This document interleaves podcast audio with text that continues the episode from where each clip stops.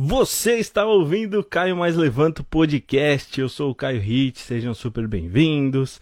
Aqui o lema é incentivar o bem é a melhor religião, né? então eu tô, tô sempre falando isso aí. E hoje é a gravação do, do podcast aqui do Caio Mais Levanto. Vai ser muito massa. Eu que tô trazendo sempre o podcast em áudio. Agora eu trago em vídeo também. E eu fiz alguns episódios uh, sozinho.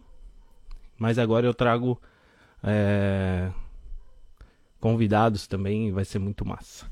Hoje a gente vai falar com o Hugo, que logo logo deve estar tá chegando aqui. Pessoal, enquanto isso, eu tô, tô fazendo uma live aqui no Instagram. Então tá rolando aqui, tá todo mundo entrando enquanto isso também. Se você quiser ver o próximo episódio, aí você fica ligado no dia da gravação da live e vem participar aqui também na, na live, né? Hugo entrou, vamos lá. Então, já acenei pro Hugo, deixa eu chamar o cara aqui. Enquanto o Hugo se ajeita lá, tá chegando ali. E aí, Hugão? E aí, Caio, meu amigo, como você tá? Tô bem, e você? Tudo certo, cara? Tudo bem, graças a Deus. Cara, você me ouve bem aí?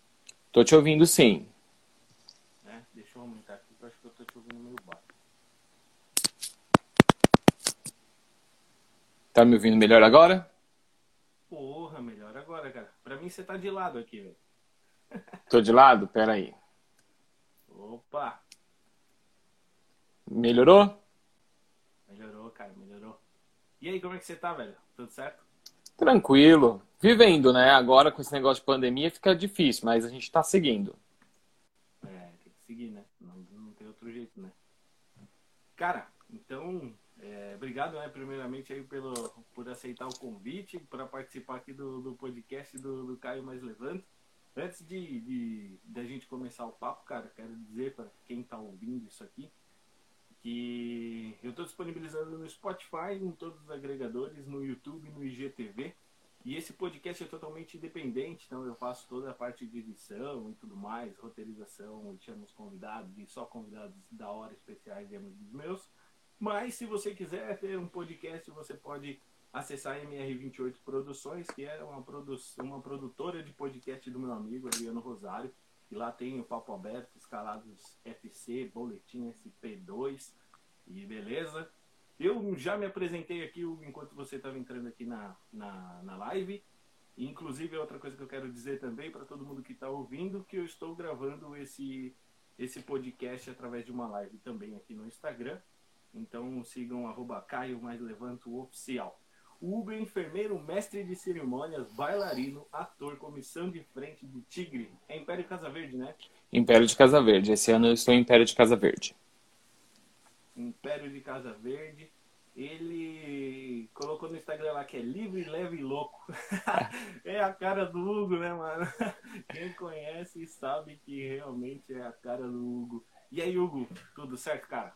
Vamos começar essa bagaça. Tudo tranquilo, vamos lá. Vamos começar.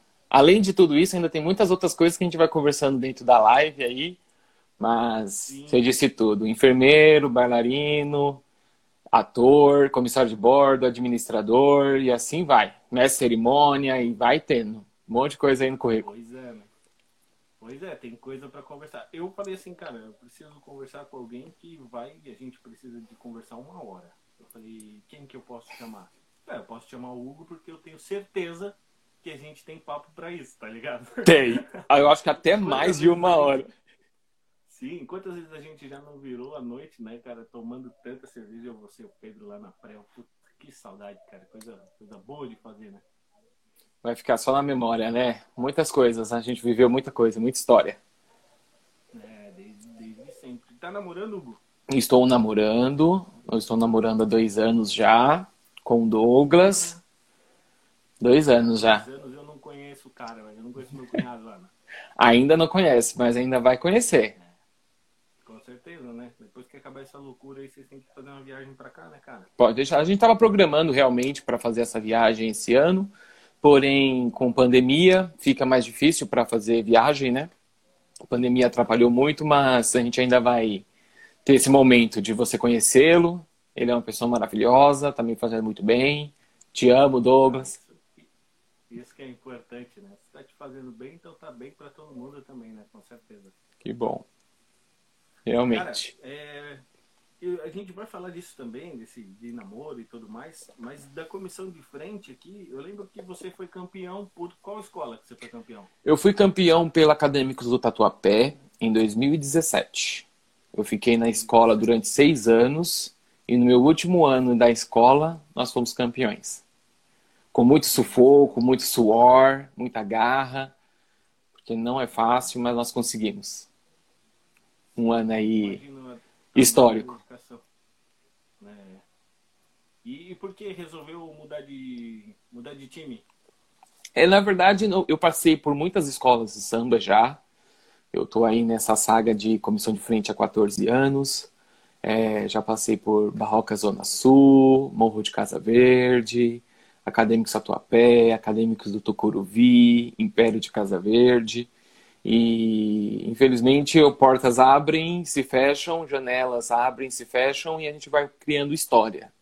Então são ciclos que se encerram que nós temos que iniciar novamente um outro momento, reiniciar nova história, criar novos vínculos. É, e assim a gente consegue marcar, fazer um, um, deixar um legado dentro da, do carnaval. Somente o carnaval de São Paulo, que vem crescendo cada vez mais. E é importante nós mantermos essa cultura que é o carnaval aqui para o Brasil e manter realmente um legado dentro dessa história aí carna carnavalística, carnavalesca. E eu acho que também, por mais que tenha uma puta rivalidade, que um quer ganhar, um quer ganhar do outro, mas tem muita gente que acaba participando de várias escolas de samba, né? Sim, na verdade, assim, a rivalidade existe porque todo mundo quer ser campeão, mas nós somos todos co-irmãs, né? Todas as escolas são co-irmãs.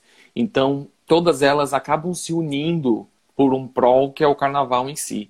Então, quando acontece um, um acidente, uma fatalidade, por exemplo, quando uma escola tem uma um barracão que pega fogo ou algo do tipo, todas as outras se unem para ajudar esta. Então, mesmo que haja essa rivalidade dentro das escolas de samba, nós temos a união pelo carnaval, porque estamos todos em prol de um único objetivo. Então, é, a rivalidade vai acontecer porque nós temos que ter um campeão. Né? E todo mundo quer ser campeão. Mas nós amamos o carnaval e nós queremos que o carnaval continue. Sim. E você acha que, que essa rivalidade de, do carnaval e tudo mais, ela é, como eu diria, ela é gostosa de sentir, assim, porque do futebol não é, tá ligado? E quando eu comecei a ver que Mancha Verde, Gaviões da Fiel, Dragões e Independente chegando no carnaval, eu fiquei um pouco até assustado. Eu até conversando com, com os outros, eu não sei nada do carnaval, você tá ligado? eu não sei absolutamente nada, mas a gente sempre dá um palpite. E aí, quando eu vi muita paixão por futebol chegando na avenida, isso me preocupou. Porque por mais que vocês é, tenham rivalidade, existe muito respeito entre as escolas de samba, por, pelas histórias, todo mundo sabe como é difícil é, ir para a avenida, e manter tudo 100%, é carro que quebra, é chuva que chega, é, meu, você vê, acompanho de longe, nunca fui lá, mas acompanhando de longe a gente consegue ver que realmente é muito difícil. E como que é para vocês assim, tipo, chegando essa galera do futebol, eles também estão no clima do carnaval, eles respeitam ou eles levam muito negócio de paixão de clube para lá? É, dentro das escolas de samba em si, é, tanto os presidentes, a diretoria, quem realmente gosta de carnaval, essas escolas de samba fazem carnavais únicos, é, históricos, maravilhosos, tem um desfile perfeito e a rivalidade vai acontecer, como a gente tinha falado, da questão de que eu quero ser o campeão do carnaval. Mas quando envolve torcida, a torcida das, dessas, dessas escolas de samba quando elas chegam no, na arquibancada, quando elas chegam para o AMB, elas realmente acreditam que ainda estão dentro de, uma, de, um, de um estádio de futebol. Então eles ainda continuam com essa, essa com esse fervor, né? com essa ira de eu quero ganhar e eu vou fazer tudo para ganhar. E acaba extrapolando muito, então acaba tendo algumas questões é, que outras escolas acabam não curtindo muito devido a ser uma escola de samba de, de proveniente de um clube né, de futebol, mas dentro da escola em si, os diretores, eles estão todos em prol do carnaval. Então tem muita essa separação de time quando está se envolvendo nessa questão do, da diretoria. Torcedor, infelizmente, a gente não tem como dominar, é, controlar, então infelizmente ainda vai ter alguns, alguns impasses, mas também não é somente de escolas de samba provenientes de time de futebol. Outras que não, não possuem esse vínculo também têm seus, seus momentos de ira e seus momentos que acabam extrapolando. Infelizmente, isso é algo que nós temos que ainda trabalhar e respeitar, fazer com que todo mundo consiga respeitar um aos outros, né? Que não somente no carnaval, em todos os lugares. Infelizmente, as pessoas não respeitam mais o espaço do outro. Mas dentro do carnaval, isso a gente ainda. Hoje está muito melhor. Muito melhor mesmo. Eles conseguem é, entender que é carnaval, que não é futebol. Então existe uma paixão, está começando a criar uma paixão, uma faísca de amor pelo carnaval, e isso traz uma melhora tanto na questão de comportamento dentro das escolas de samba e no desfile em si. É, porque eu acho assim ó, que, que existe tanto mais, tanto mais respeito na, na avenida do que na, no, no estádio de futebol. Que, cara, no, na noite de desfile, desfilam quantas escolas de samba? Nós temos sete escolas de samba que desfilam no, na sexta e sete escolas de samba que desfilam no sábado. Além das outras escolas que desfilam domingo, segunda, terça, que ainda tem seus desfiles aí, né? Grupo de acesso, grupo de acesso 1 e assim por diante. E é tudo lá no AMB, esse grupo de acesso também? Sim, nós temos alguns grupos que, que desfilam no AMB porém tem outros ainda que desfilam em, na rua, né? Na, na avenida, que ainda é o Tantã, lá perto da luz. Então nós temos desfiles de bairro ainda. Que aí, depois que eles ganham, aí eles têm o direito de ir desfilar dentro do AMB. Mas o AMB, por enquanto, é só o, o especial e os acessos. Ah, que massa. É. E, nossa, massa, eu não sabia disso também, dessa, dessa outra parte. O cara viveu em São Paulo tantos anos e eu não sabia que tinha desfile ainda na rua, cara.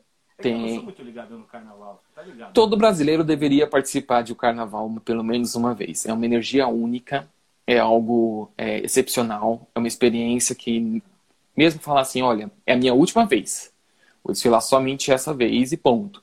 Mas é uma adrenalina, uma energia totalmente diferente único. Quem é brasileiro deveria ter pelo menos uma experiência dessa. E como que é? Você chega lá no barracão, lá no, no, no galpão lá e fala, ei galera, eu sou do time e quero sambar. é, existe muitas das políticas dentro da, de cada escola, né? Tem algumas escolas que você tem que participar de todos os ensaios, nós temos ensaios técnicos que são no AMB, que aí você tem que participar, e aí você tem o direito a ter uma fantasia é, tem aquelas que você acaba arcando com a sua fantasia, pagando e indo desfilar. Então, assim, existe muito da política de cada escola. Então, você tem que primeiro encontrar qual é a escola que você quer participar. Geralmente, nós escolhemos a que é mais próximo de nossa residência, que é a parte que é a nossa comunidade, né? A minha comunidade é de qual escola de samba. Então, nós temos as escolas de bairro, e aí você vai à sua escola e começa a se integrar dentro dela. Aí você você pega sua fantasia, vai para concentração e entra na avenida. Mas vai muito de cada política de escola mesmo. Uhum. E vocês têm acesso, assim, tipo, a quem escreve o enredo e, e, sei lá, madrinha de bateria, tudo, tudo, tudo muito junto, assim mesmo? É, é todo, mu é todo mundo, é carnaval mesmo, é brasileiro, é todo mundo junto e nós temos acesso, a gente vê, a gente toma cerveja junto. Então, assim, é uma comunidade. É realmente uma comunidade. Então, não tem é, essa separação de, de, ah, eu sou madrinho, não vou me envolver com a comunidade. Não. Tô, todo mundo junto, todo mundo em prol de uma única de uma única meta, todo mundo querendo ganhar, fazer jus à sua escola. Então, está todo mundo próximo. Então a gente tem realmente, a gente sabe quem é o compositor, quem é o presidente da escola, quem são os harmonias, quem são comissão de frente, quem é casal de mestre sala porta-bandeira, quem é madrinha de bateria, quem é rainha. musa, mestre de bateria, todo mundo tem uma união ali, então é bem aberta, todo mundo uma comunidade mesmo. Cara, que maluco, né? Que da hora. E existe alguma rivalidade com o Rio de Janeiro? Tipo, eu sei que o Carnaval de São Paulo tá, tá arregaçando e tudo, mas tem os desfiles do Rio lá que é bem falado também. Existe alguma rivalidade ou não? São parceiros também?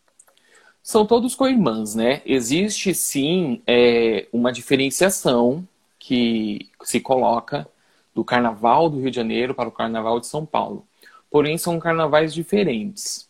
Carnaval de Janeiro tem, do Rio de Janeiro tem uma, um, um modelo e o Carnaval de São Paulo tem outro modelo. Nenhuma é melhor que a outra. São cada um do seu formato, excepcionais, são shows, são é, brilhantes, cada um com sua, com sua peculiaridade, mas cada um sendo brilhante como, como é.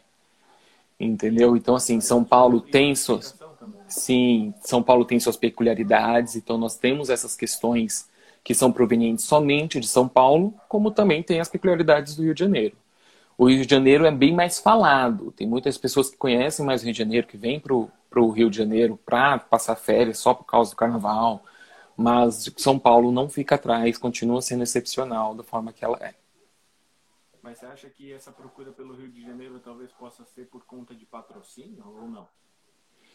Não, na verdade sim, por causa de visibilidade, né? O Rio de Janeiro já existe esse, essa questão de ser um ponto turístico, né? Então as pessoas no, no exterior as pessoas conhecem mais o Rio de Janeiro do que São Paulo. São Paulo ele é uma metrópole onde você tem mas questões comerciais. Então, quando a gente vê pontos turísticos, nós lembramos do quê? Do Cristo Redentor, do Rio de Janeiro. Então, devido a isso, você tem maior visibilidade no Rio de Janeiro. Mas não, não quer dizer que o, o Carnaval do Rio de Janeiro é melhor do que o Carnaval do Rio de, São Paulo. Isso não é. Porque cada um com a sua peculiaridade. Mas São Paulo, ele é uma metrópole comercial. Então, são poucas pessoas que vêm passar férias. Vou passar férias no Brasil. Ah, vou para São Paulo. Não, ele vai para o Rio de Janeiro. Então é só essa questão de, de turismo mesmo. E quando você começou na, na escola de samba, você já começou em como é o nome aqui? É, comissão de frente, não, né? Já, eu já comecei com comissão de frente. Primeira escola de samba, a primeira vez que eu falei, quero ir para a escola de samba, falei, não, vou, eu só vou, só vou se for comissão de frente.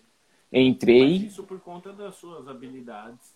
Sim, eu já estava, já estava, é, já estava seguindo o caminho de, já estava fazendo curso de teatro, já estava seguindo a parte do, do bailarino e acabei entrando aí na no carnaval. E aí estou durante 14 anos. E você não precisa ser só bailarino para, quer dizer, aliás, eu vou até reformular o que eu ia falar aqui, cara. Você como bailarino e tendo a a, a qualidade de ator, eu vi, aquela vez eu fiquei acordado, o dia que vocês foram campeões lá, eu fiquei acordado para te assistir. E, cara, que performance, né? Que coisa louca. Então você muda, muda não, você junta o ator com o bailarino e faz aquele espetáculo todo. Todos ali são atores também? Ou, ou nem todos? Não é uma nem, regra? Não é uma regra. Não é uma regra a ser seguida, tá? É, tem muitas escolas de samba que fazem o escolhem, fazem a escolha do, do, do da sua comissão de frente devido a, ao perfil que você precisa para cada carnaval. Então, se eu tenho um carnaval onde minha comissão de frente vai ser toda feita de mulheres, composta por mulheres, então se abre uma audição para você compor o seu corpo de bailarinos pra, de mulheres. E assim por diante. Porém, você não necessariamente precisa ser um bailarino, você precisa ser um ator. Tem muitas escolas de samba que pegam, tem muitos coreógrafos que pegam pessoas da comunidade, que querem primeira vez como, como comissão de frente. Então, assim, não tem nenhuma formação na área, mas tem que pelo menos ter uma noção de uma dança. Precisa pelo menos saber o que é direita, o que é esquerda, né? Mas é, dois passinhos para lá, dois passinhos para cá. É uma, uma base mas não necessariamente precisa ser formado, ter uma formação nessa arte. E aí a gente desenvolve o trabalho em cima do, das, das limitações que essa pessoa tem. Então eu tenho um processo é, coreográfico, eu tenho um processo de criação onde eu vou adaptar a minha a a ideia de comissão de frente dentro do corpo que eu tenho de bailarinos. E isso serve para todas as posições, porque tem o mestre-sala, né, e porta-bandeira lá, e esse daí acho que é mais... Não, mestre-sala e porta-bandeira, para você ser mestre-sala e porta-bandeira, você precisa fazer um curso. Então você faz um curso de mestre-sala e porta-bandeira, que é anual, tá? Então anualmente nós temos esses cursos, aí você tem o iniciante, o intermediário, o avançado, e aí você... Na própria, na própria escola de samba? Dentro de escolas de samba. Então é um grupo que faz esse curso e geralmente eles utilizam a quadra de uma escola. Então eles podem utilizar diversas, qualquer uma de qualquer escola, e aí eles fazem, eles aplicam o curso. E geralmente os professores deste curso são os próprios mestres salas e portas bandeiras das outras escolas. Então, o mestre sala e porta-bandeira vão, vão, vão fazer esses cursos para os iniciantes, intermediários e avançados, e eles acabam é, tendo a oportunidade de agregar o corpo de mestre sala e porta-bandeira de alguma escola de samba. Mas para isso você precisa ter um curso. Diferente da comissão de frente, que você não precisa ter um curso, você só precisa passar pelo crivo do coreógrafo, que necessita de um grupo de pessoas com certas especialidades. Então, se eu tiver um grupo que eu precise que façam acrobacias, então eu preciso de pessoas que saibam fazer acrobacias. E você vem. O seu grupo é sempre o mesmo, desde do, da outra escola de samba, ou não? Você, veio para essa sua... Não, é. Eu já vi, eu participei de várias escolas de samba, participei, mas muito delas uhum. eu fiz com a mesma coreógrafa.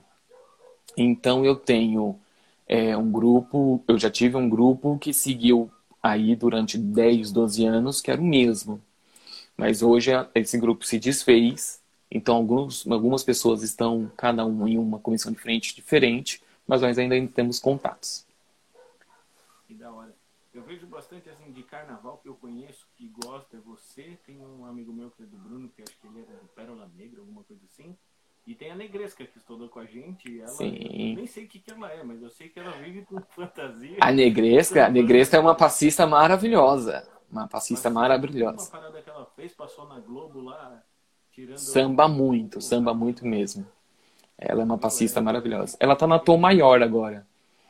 Ela é uma passista, ela é a passista da Tom Maior.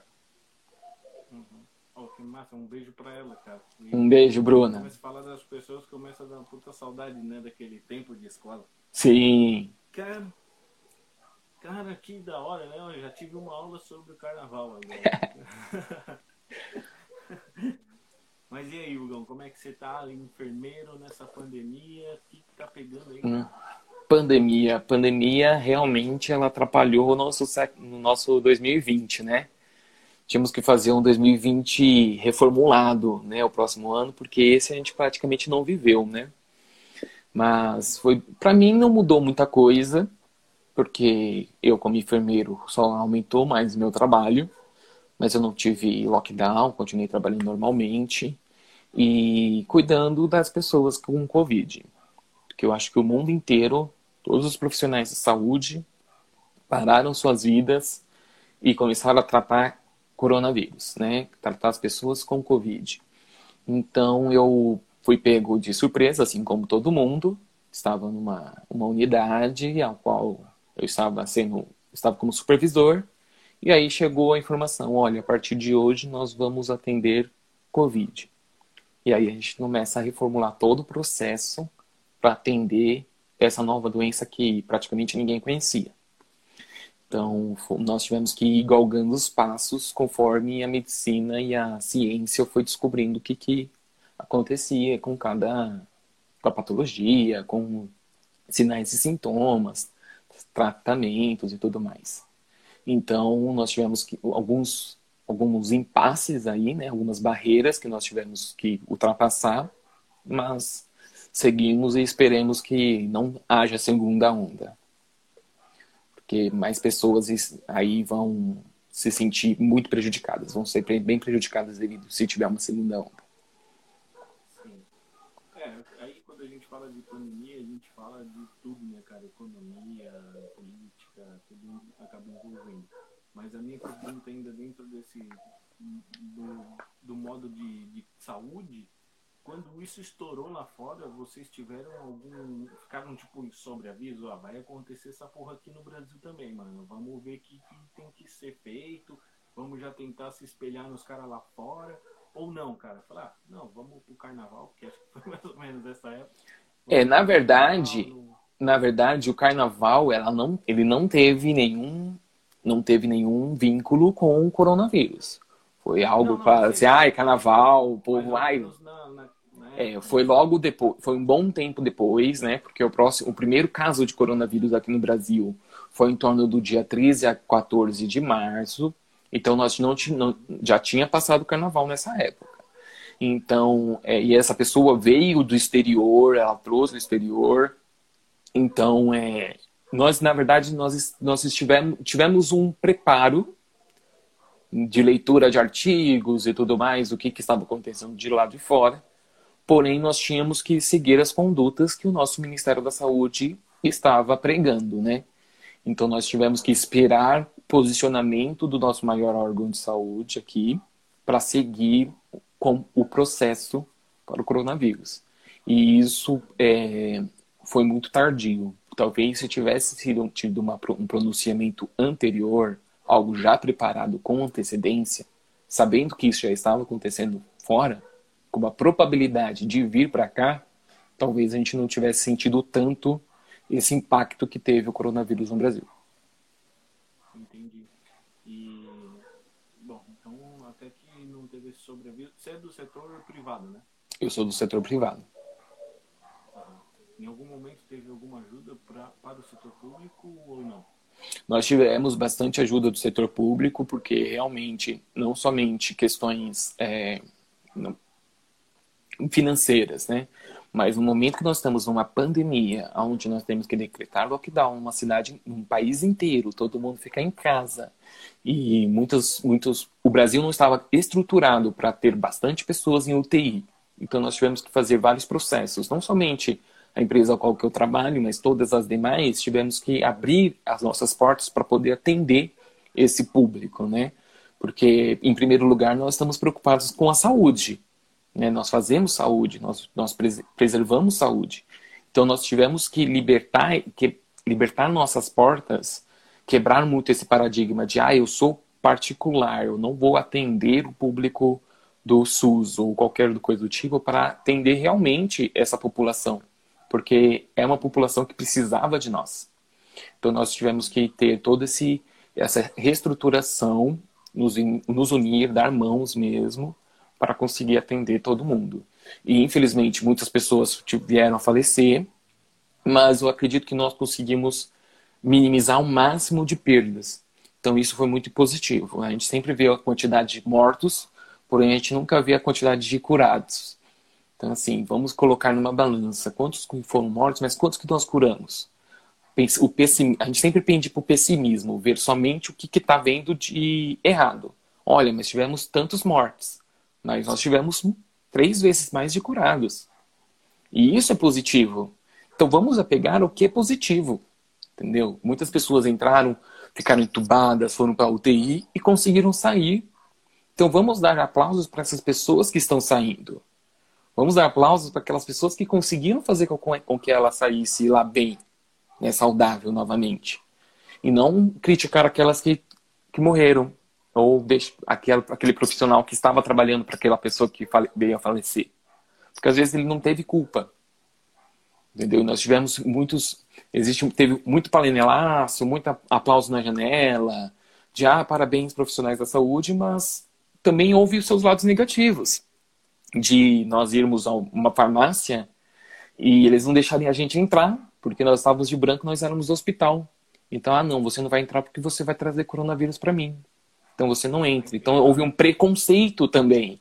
Houve um preconceito para aquela pessoa que trabalha no hospital porque ela vai levar coronavírus para as outras. Mas nós, tra nós tratamos todos os processos para que a gente não. Nós temos família, né? Então nos preservamos o máximo para que quando a gente chegasse em casa, nós não transmitíssemos qualquer coisa para os nossos pais, para os nossos filhos, é, maridos, esposas, porque nós estávamos na, na linha de frente. E, e isso é preocupante para nós também. Nós temos nosso lado pessoal, né, que nós estamos colocando. Enquanto todos estavam em casa, nós estávamos na linha de frente, ali expostos.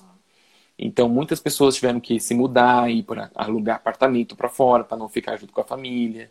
Mães que se separaram dos seus filhos, muitos com as crianças recém-nascidas, para voltar a trabalhar. E não poder abraçar seu filho porque com medo de pass passar para ele qualquer coisa. Meus pais mesmos são, são idosos, então eu tive muita preocupação em como que eu vou chegar em casa após um dia de trabalho. Então, assim, a nossa preocupação também era muito, muito grande.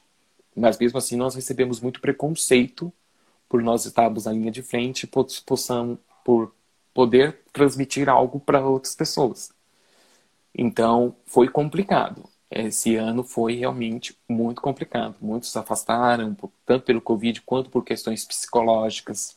Nós tivemos várias perdoas, pessoas que se afastaram por problemas psicológicos, porque não conseguiram aguentar toda essa pressão, todas esse, esse, essas emoções, né, todas essas preocupações e acabaram adoecendo.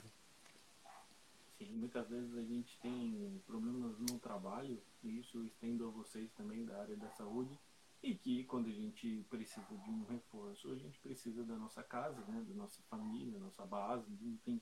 E aí você ser privado, talvez, disso, não que, que, que tenham falado, né, para você não voltar para casa ou qualquer coisa disso, mas essas pessoas sentindo na necessidade de dormir fora para não levar para dentro de casa, isso mexe no psicológico. Eu acho que é muito difícil você voltar no outro dia para trabalhar e nem saber se você vai ir para casa de novo ou se você já tá com essa porra aí vai ficar ali mesmo. Vocês sentiram muito medo quando começou a pipocar gente?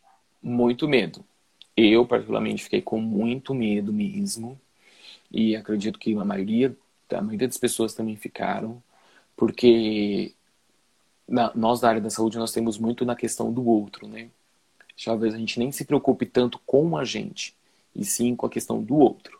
E aí, quando você tem a possibilidade de levar uma doença que tecnicamente está matando pessoas para dentro da sua casa, para as pessoas que você ama, para as pessoas que estão ali é, guardadas, né, seguras, porque estão dentro de um de uma casa, estão em isolamento e você que está indo trabalhar, aí dá um, um medo, dá muito medo, porque você tá você tem medo do desconhecido, né? Tudo que é desconhecido você tem medo. E aí você se preocupa, você tem muita cobrança, então você começa a se cobrar. Se alguém espirra na sua frente, você fala assim: Meu Deus, fui eu que passei. Entendeu? Fui eu que passei. É complicado, é bem complicado, realmente. Então, é.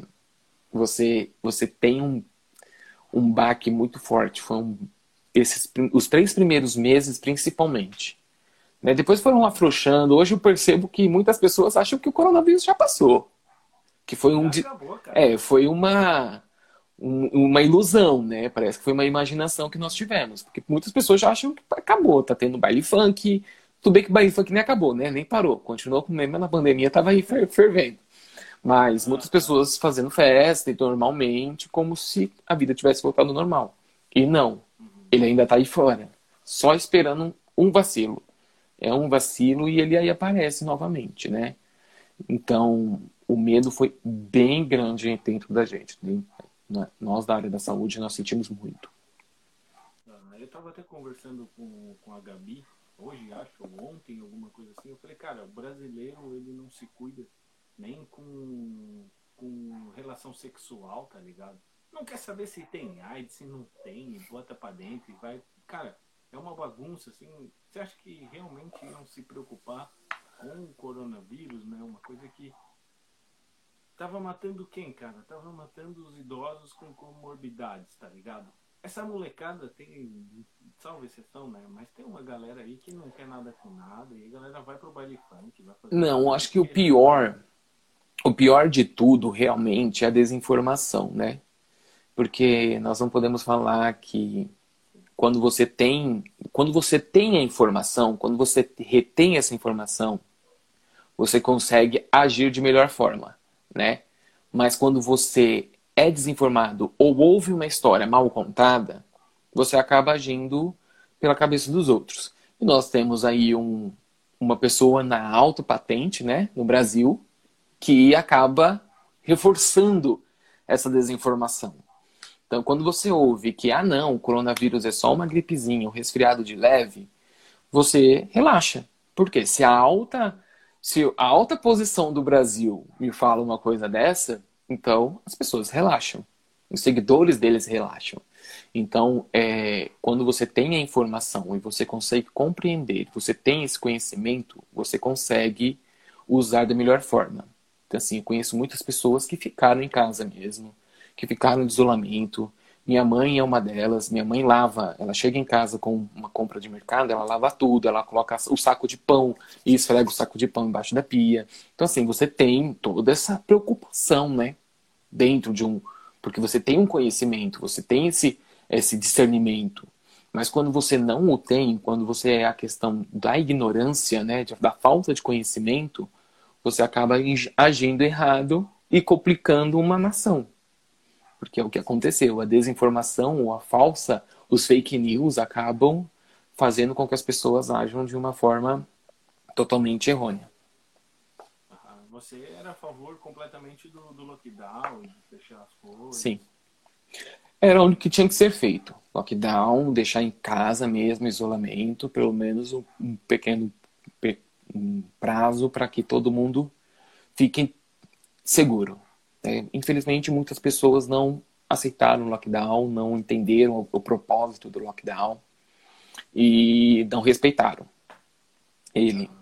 É que até você comentou da posição do governo aí, vamos falar presidente mesmo Bolsonaro, pelo amor de Deus, com essas declarações. E quando ele começou a desafiar e a pequenar essa, esse problema, né?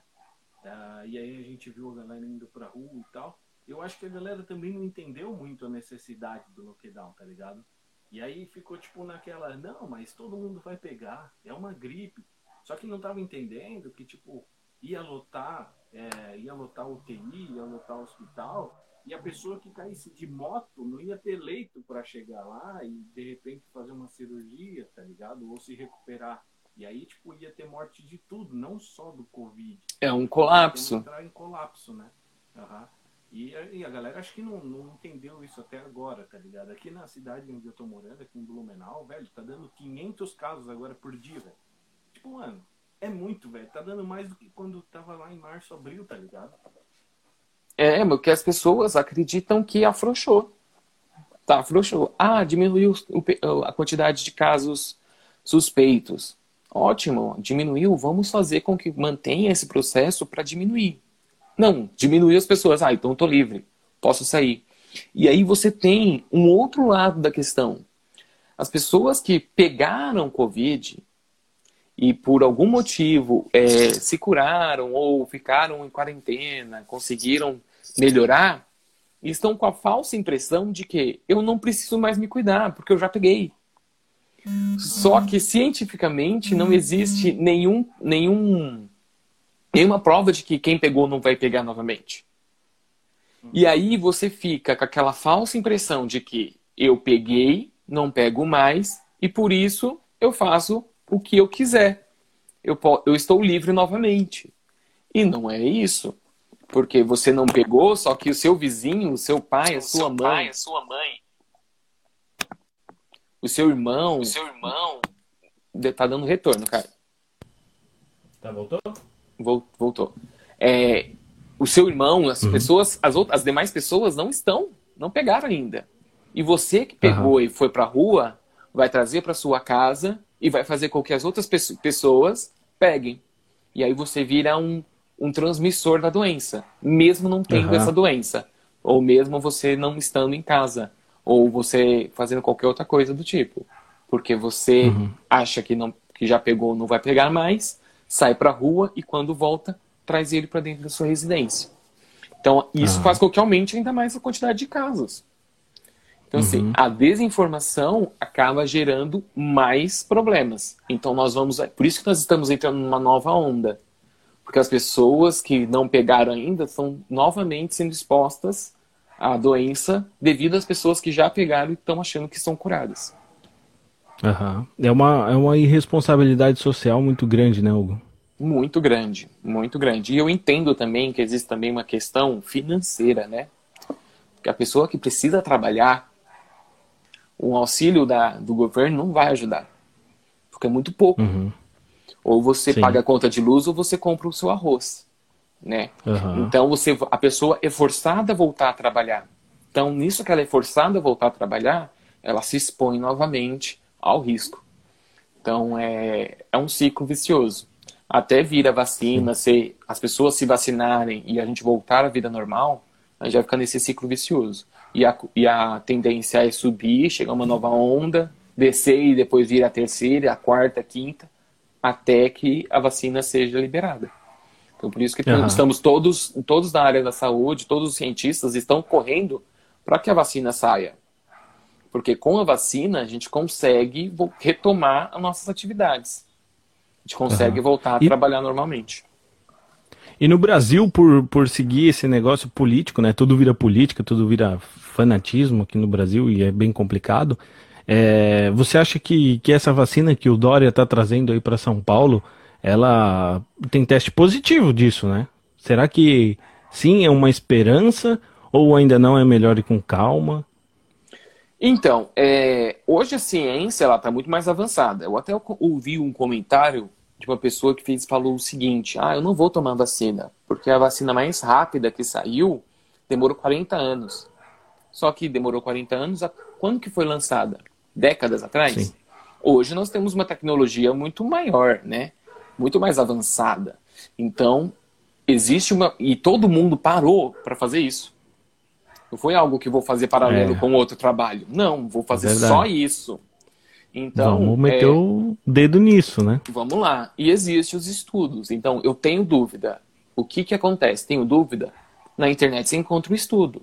Leia o estudo, porque lá no estudo está dizendo quantas pessoas tomaram, quantas pesquisas foram realizadas, qual, qual é a possibilidade, qual a probabilidade de sucesso, quantos nós tivemos de a porcentagem de satisfação e assim por diante. Tudo está no estudo. Uhum. É só eu pesquisar.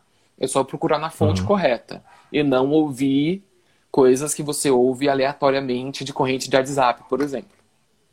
Uhum. Então, assim, e você acha que também, desculpa até te interromper, mas é que eu ouvi alguma coisa do, do Dória falando que seria obrigatório, né? Tomar a vacina. E aí teve uma galera que falou: Não, eu não vou tomar essa porra aí, não. Ficou com medaço, tá ligado?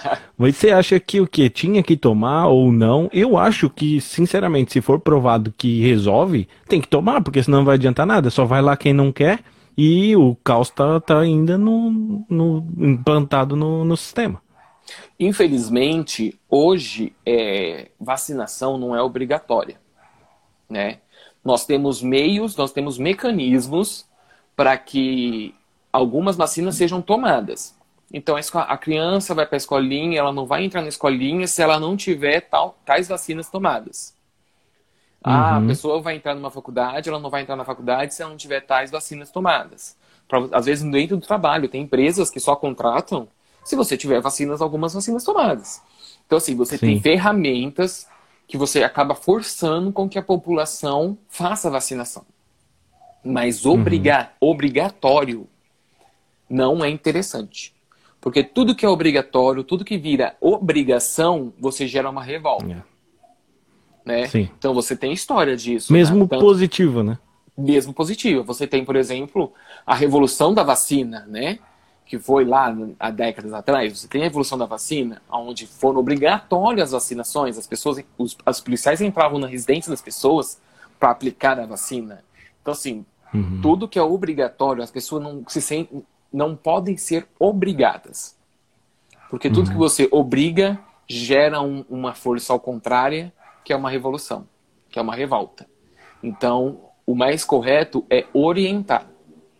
Então, explicar a importância e mostrar que é relevante, que se faz interessante, que é importante realizar a vacinação, que é importante se vacinar, não só por você, e sim pela comunidade a qual você está inserido. Porque uhum. uma pessoa que não se vacina coloca em risco muitas outras pessoas que estão ao redor. Então, é dessa forma que você educa. A educação que leva ao sucesso, e não a obrigatoriedade. Sim. Tudo que você obriga, uhum. você gera uma força ao contrário, que é a revolução.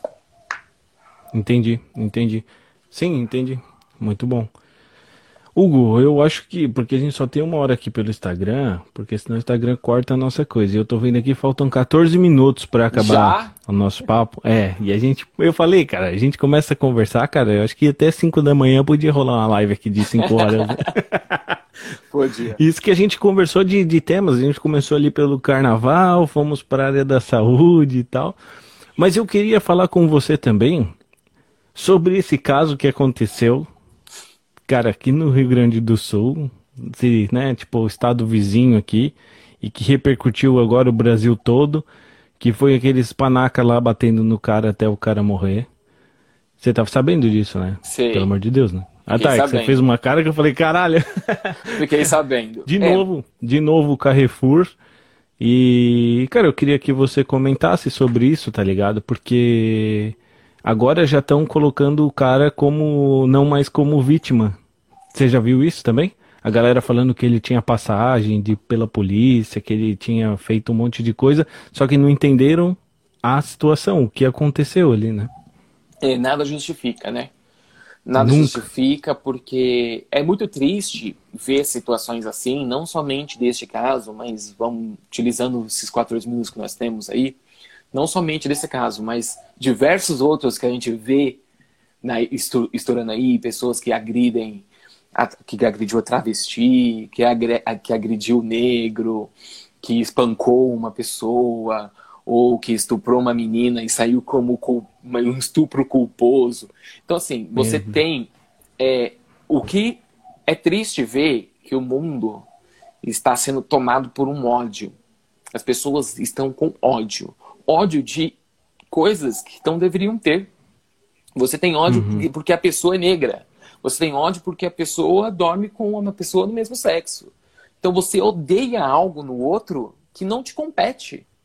Que não que não que, que não muda em nada. O que muda na sua vida? Nada, mas mesmo assim eu odeio isso. E aí parto uhum. para a violência. E é muito triste, é muito triste ver situações assim é triste você ver que é, você tem situações onde as pessoas estão extrapolando o limite da sanidade. É um nível, uhum. assim, extremamente é, indragável. Não dá para você sentir isso. Você não consegue descer. Não desce, fica entalado. Porque uhum. é, é muito ódio dentro das pessoas. É muito ódio tomado. E, ah, mas ele foi, ele tinha, ele era fichado. E o que importa, o que condizia a você agredir essa pessoa? Porque ele era fechado? Uhum. Por quê? O que, que ele fez para você, para você agredir ele até a morte, ou espancá-lo até que ele fique lesionado? Bom, Sim. e você utilizar a sua força e agredir de tal forma, assim que venha um, um momento de sensatez, é porque a pessoa está tomada pelo ódio. Porque Sim, de forma faz... covarde, dois, ainda dois caras batendo no cara ali, velho. O, o ódio faz é, isso, né? Ele tira forças do fundo, do de onde você não, não tem, e faz com que uma pessoa agrida a outra Sim. até a morte. Porque não é uma pancada. Não foi uma pancada. Uhum. Uma coisa é no momento da sua ira, da sua raiva, você socar alguém. Outra coisa é você espancar essa pessoa até que ela morra. Então, assim, Sim. assim, é, muito, é, é triste é triste. Mas, por outro lado, nós temos pessoas boas no mundo também. Né? Nós não podemos generalizar. Existem muitas pessoas boas que fazem o bem. Então, você tem o caso do rapaz que, que sofreu preconceito por ele ser o gerente do, da Casas Bahia, que aí depois os, foram buscar ele no shopping com aplausos, cartazes, fazendo com que ele se sentisse bem, porque ele foi, foi sofreu preconceito né, dos clientes, uhum. mas pessoas foram lá e tentaram fazer o bem. Então, mesmo que tenha as pessoas ruins que estão querendo fazer o mal, tem sempre um outro lado, né? A polaridade que está querendo fazer o bem. Então, a gente sempre tem que uhum. pegar o bem, né? A gente tem que sempre pender pro lado do bom. Então, a gente tem que uhum. aplaudir as pessoas também que fazem o bem. E não Sim, só criticar quem faz mal. Aham. Já é a segunda vez, então, aqui na conversa que você diz isso, né? Uma que foi da pandemia, que a gente às vezes foca muito no lado negativo, de morte e tudo, e você falou, não, mas quantos tem recuperados? E agora, de novo, você vai lá e ainda consegue ter essa força e, e essa inteligência, tipo, para tentar conduzir essa situação. Mas eu me lembro de várias e várias vezes a gente conversando, e aí a gente falava pra caralho disso, né, cara? Porque, tipo, o Hugo, ele, cara, preto nasceu pobre e é gay. Mas não, esse cara ele quer ter preconceito, né? Tipo, os caras vão pegar o Hugo, não sei o que. A gente sempre conversava disso e você sempre passou por essas coisas que, tipo, ônibus indo pra escola, você lembra disso? Lembro. Tipo, a galera. Cara, que bizarro isso, né, velho? Tipo, esse cara morreu, não é o último cara que vai morrer. Não foi o primeiro disso, e nem tá vai ligado? ser o último. Exatamente. Aham. Infelizmente, né? Infelizmente, é, realmente, eu, eu sou de periferia, sou negro, sou gay, e a gente vê ódio em todos os lugares. Às vezes as pessoas me olham com uma cara estranha, às vezes não sei se é porque eu estou mal vestido, porque eu não me visto mal, tá? Mas ah. porque, porque eu sou de periferia. O cara mais cheiroso do Jardim Luiz, cara.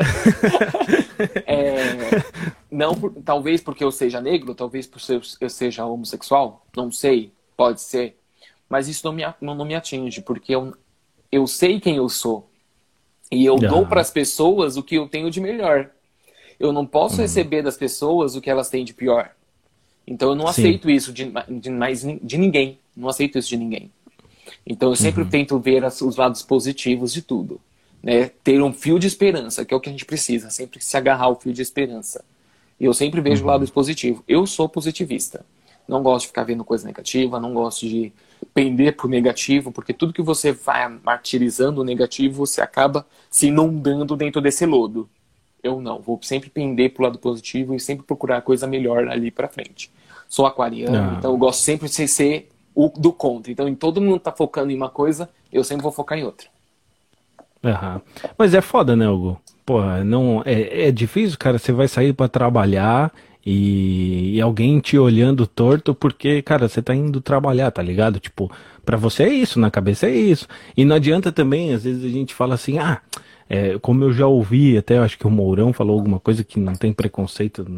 É bizarro. Que, não, que não, exi não tá existe tá racismo no, no Brasil. É. Meio de fora. Não existe racismo, imagina. E, enfim, e tem, tem muita gente eu falar para você, cara, não, eu acho que se vitimizam, ou então eles estão fazendo muito, sabe, tipo, ah, é, sofreu alguma coisa e já colocou na mídia para se aparecer. Cara, mas assim, ó, com que propriedade eu falo, tá ligado? Porque, tipo, não sou eu que tô passando por isso. Agora, um cara que tá, na, tá indo trabalhar, você, tipo, mano, amanhã indo trabalhar pode ter alguém, tipo, te olhando estranho por nada, mas com os motivos dela com preconceito da porra. E, cara, é muito, deve ser difícil, porque isso não deve ser. É, porque isso deve ser toda hora, né? É, não é fácil. Realmente não é fácil. Mas a gente tem que, depois de muito tempo, você vivendo, né? Porque não teve mudar. Eu sou preto, não tem como mudar. Eu sou, eu sou gay, também não tenho o que mudar. Sou de periferia, nasci na periferia, periferia não vai sair de mim. Então não tem o que mudar. Então a gente acaba aprendendo outros métodos, né? A gente fica calejado por tem uma defesa. Situações. A gente acaba ficando calejado para certas situações. E sempre fugindo, né? E sempre na fuga de situações que possam levar a gente a algum processo é, mais doloroso. Né? Então, uhum. se eu vejo que pode vir, a, vir uma agressão, qualquer coisa do tipo, eu sempre evito. Então eu sempre vou sair. Então você acaba tendo esses feelings, né? Mas uhum. a gente segue a vida do jeito que a vida toca, infelizmente. Uhum. Então, se é assim que tem que ser, é assim que a gente tem que viver. Né? É, na, na, verdade, não é assim que tem que ser. Esses pau no cu e tem que parar com essas merdas aí. Desculpa o palavrão, mas eu fico revoltado com isso aí, cara. Tá louco? Imagina, cara. Hugo, eu lembro, agora você tava falando aí, cara, de gay e tal. Você lembra como você contou pra gente que. que lembro, lembro. Que quando você se assumiu, que acho que foi numa festa lá em casa, não foi? Você tava foi. de. Você tava de. de uma fantasia, acho que era, a gente tava de fantasia naquela lá. Eu acho que foi uma foi, eu acho que foi um aniversário que a gente fez a festa fantasia, não foi? Aniversário de foi, alguém. Foi alguma coisa assim. É. Eu chamei vocês. E aí você foi lá. Eu chamei vocês, tipo, a patota, né? Chamei o grupinho e falei, ó, uhum. oh, preciso comentar uma coisa para vocês. E aí eu comuniquei que eu era gay. É, eu, uhum. sou, eu sou muito grato a, a, vocês devido a isso, porque não é fácil. Não é fácil você se assumir gay, porque devido a um monte de outras coisas que nós já conversamos nesse podcast, né? nessa live. Uhum. Não, não é fácil, não é fácil mesmo, mas quando você tem pessoas que te respeitam, pessoas que te amam da forma, do jeito que você é, te amam sem interesse algum, por amar mesmo, uhum. fica tudo mais simples, né? Então é ah, um recado que eu deixo aí para as pessoas que ainda não se assumiram, que ainda estão nesse, nessa transição. Procure, procure pessoas que vão te agregar, procure pessoas que vão te fazer bem. Porque quando você tem pessoas que te amam, que te fazem bem e te desejam o bem sem querer algo em troca, são essas pessoas que você precisa se agarrar e você precisa contar. Porque é bem mais fácil passar uhum. por esse trâmite quando você está junto com alguém. Muito obrigado, hein? É. e, e, eu lembro que quando você reuniu a gente, aí os caras. É foda, né? Eu e o Pedro, um já olhou pra ele, eu pro outro. Acho que ele vai falar, tá ligado? A gente já sabia, né, na real. Isso que era mais da hora, tipo, que te trouxe a surpresa, assim, na hora que você falou, tipo, Mas pra gente, sabemos. beleza, cara? É, não muda nada, tipo, a gente anda com vocês da mocota, a gente já sabia, tá ligado? Desde e eu acho que é mais idade, isso, né? né? Hã? Desde os oito anos de idade, né? Sim, meu, desde de, de nada, né? A gente era nada, né, cara? Nada. Nada, nada. A não ser para pai e para mãe, que tinha valor, mas pra, nem para a prefeitura a gente tinha valor. é, não era nada, cara. Puta, mas é, é isso, né, cara? Acho que, que é da hora ter essa, essa amizade que a gente tem, assim. É... A gente ficou um tempão sem se falar, né, cara? E até relaxo meu, até te falei, né? Falei, mano, acho que é relaxo meu mesmo, porque eu não, não respondo mensagem, ou não vou e mando mensagem, mas tem que retomar, final do ano eu vou estar por aí, quero te ver, com certeza. E mas acho que de tudo que a gente conversou aqui para finalizar o podcast e não ser tão é, individual a nossa conversa, tão privada assim, né? Mas é, é, exatamente isso, assim, eu quis te trazer porque você é um cara super positivo, tá ligado? E você trouxe o lado positivo de uma pandemia que, tipo, a gente tá vivendo, que é foda pra caralho, e você trouxe o lado positivo com uma visão, uma visão é, da área da saúde, você trouxe o lado positivo do carnaval, onde eu coloquei algumas, alguns pontos que poderia dar merda no carnaval, você não, você mostrou o lado positivo. O lado positivo do preconceito, não que tenha um lado positivo, mas o seu lado, né, de, de encarar. Então, tipo, não tinha pessoa melhor para começar aqui o podcast e você tá ligado que eu te amo, irmão. É, tamo junto mesmo, muito obrigado aí pela participação. Fico honrado mesmo por estar nessa estreia, te desejo boa sorte, uhum. muitos, muitos likes dá uns muitos likes aí, muitos seguidores, muitas coisas positivas para sua vida. Gabi, te amo, te amo muito, tá? Meu sobrinho maravilhoso, que eu ainda vou conhecer nesse final de ano. Assim como você vai conhecer meu namorado, eu vou conhecer o meu Sim. sobrinho. E a gente vai seguindo a vida. Muito obrigado, Caio. Valeu mesmo, hein? Valeu. Dá um beijo na mãe, um beijo no pai, um beijo de todo mundo aí. Pode deixar. Fechou? Valeu. Deixa. Galera, esse aí então é o podcast do Caio Mais Levanto. Siga arroba Caio Mais Levanto Oficial e tamo junto. Até a próxima. Valeu, até mais.